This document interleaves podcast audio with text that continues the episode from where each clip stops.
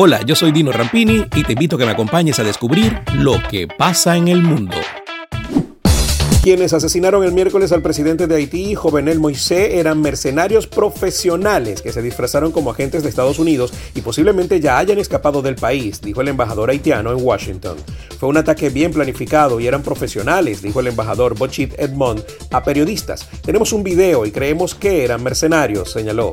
Los asesinos se presentaron en la residencia del mandatario haitiano como agentes de la Administración de Control de Drogas, la DEA, pero su comportamiento no era acorde con el de miembros de la agencia estadounidense, añadió Edmond.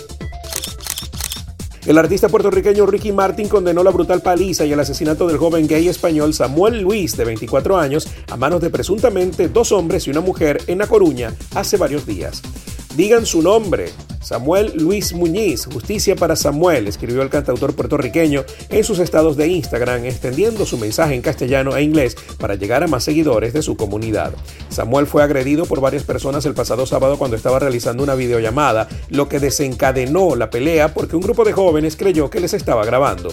Cuando fue atendido, Luis presentaba varios hematomas y fuertes golpes en la cabeza que provocaron la intervención del personal sanitario durante dos horas para tratar de reanimarlo, aunque el fallecimiento se produjo finalmente en el complejo hospitalario universitario de A Coruña. El buque portacontenedores Ever Given, que bloqueó durante seis días el canal de Suez y estuvo inmovilizado en total más de tres meses, levó ancla el pasado miércoles como se preveía, tras un acuerdo de indemnización a las autoridades egipcias de parte de su propietario japonés. El gigantesco navío, con una capacidad de 200.000 toneladas, quedó bloqueado cortando por completo el paso en el canal del 23 de marzo, un incidente que afectó gravemente al comercio marítimo mundial y provocó pérdidas a Egipto. El Papa Francisco emitió hoy un mensaje luego de haber padecido una intervención quirúrgica el pasado domingo.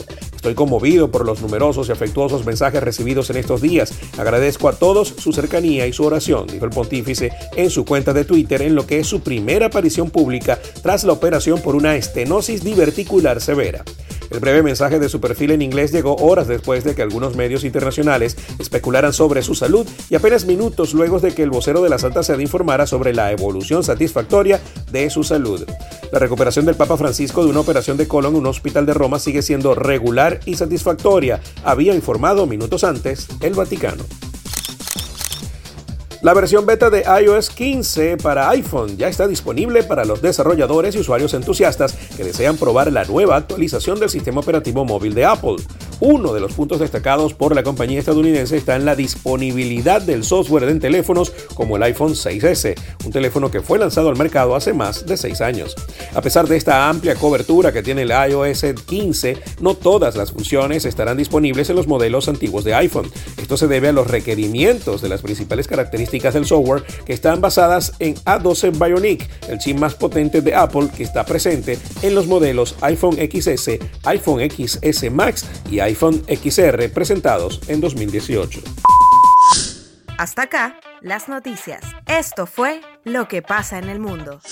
Lo que pasa en el mundo con Dino Rampini es presentado por Doima International, de Estados Unidos para el mundo, rodamientos industriales y automotrices. Solution Travels, calidad y confort en traslados terrestres en Venezuela y hasta Brasil. Grupo Lorini, conectando al mundo desde el 2002. Farmacia Leo. Si no lo encuentra en Farmacia Leo, no lo busque. Dino Happy Shop, la tienda de la gente feliz.